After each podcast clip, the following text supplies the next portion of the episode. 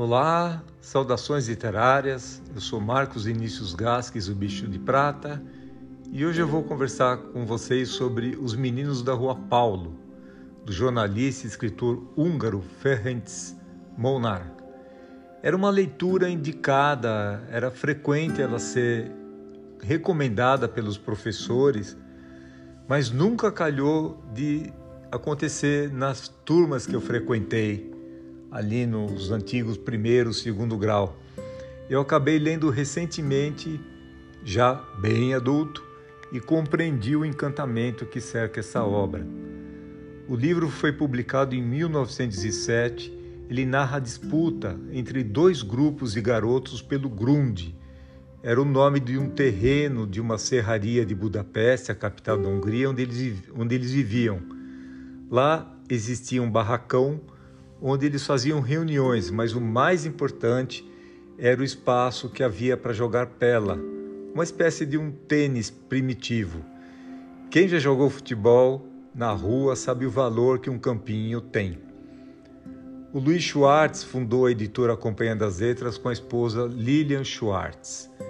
Ele, que também é escritor e editor, ele abriu uma exceção para, para si mesmo e assinou o texto da orelha da edição que eu li, mesmo se declarando contra os editores que fazem isso. A justificativa dele é pela importância que os meninos da Rua Paulo têm para ele. Foi o único livro que ele ganhou do pai, o André Schwartz, que nasceu em Budapeste e depois veio para o Brasil. A tradução dos Meninos da Rua Paulo, a primeira tradução, e é ainda que está nessa edição, é do Paulo Ronay. Além de tradutor, ele foi revisor, crítico e professor, onde ele nasceu na Hungria, mas fugiu do nazismo para o Brasil. E aqui ele acabou se naturalizando brasileiro.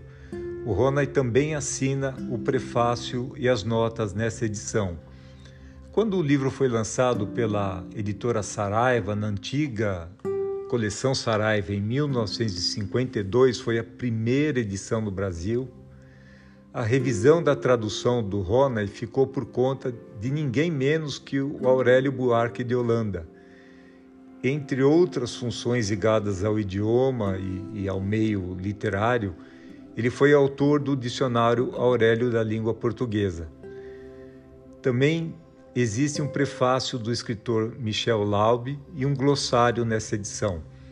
O livro também traz ilustrações da edição original de um artista cujo nome, infelizmente, se perdeu aí pelo tempo.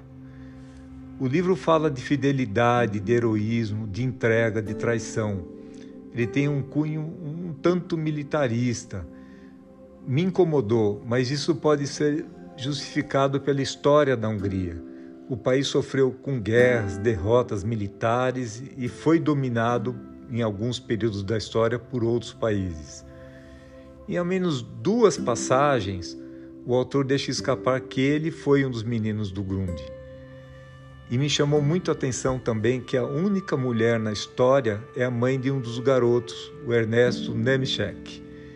Esse menino é um dos garotos da Rua Paulo, naturalmente, ele tem um papel muito importante em toda a trama e é responsável pelos momentos mais emocionantes dessa, dessa história.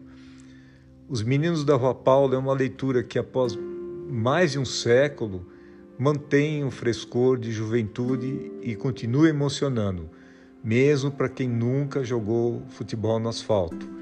E olha, eh, ela tem a ideia de um de um romance infanto-juvenil, mais juvenil, mas é leitura para qualquer idade e qualquer lugar do mundo, que é um dos grandes valores dessa obra, é que aquele Grunde, ele, ele pode ser um lugar que se encontra em qualquer grande cidade do, do mundo afora, do planeta. Os Meninos da Rua Paula é considerado o livro húngaro mais conhecido ao redor do mundo ele teve várias adaptações para teatro, cinema e até a banda brasileira de rock Ira lançou um álbum Meninos da Rua Paulo em 1991. O disco ainda era um disco, né? Mas 30 anos atrás, ele tem duas faixas em referência à obra do Ferenc Monar, Rua Paulo e os Meninos da Rua Paulo. Existe também uma escultura dos, dos Meninos da Rua Paulo em Budapeste. É, a obra é livremente inspirada no romance de Ver, Ferenc Monar e foi feita pelo escultor Peter Sani. Me perdoe, Peter, se eu não pronunciei teu nome direito. É isso, leiam Os Meninos da Rua Paulo, uma, uma obra emocionante, bela, que fala de valores muito puros e conflitos que são universais. Boas leituras, até a próxima!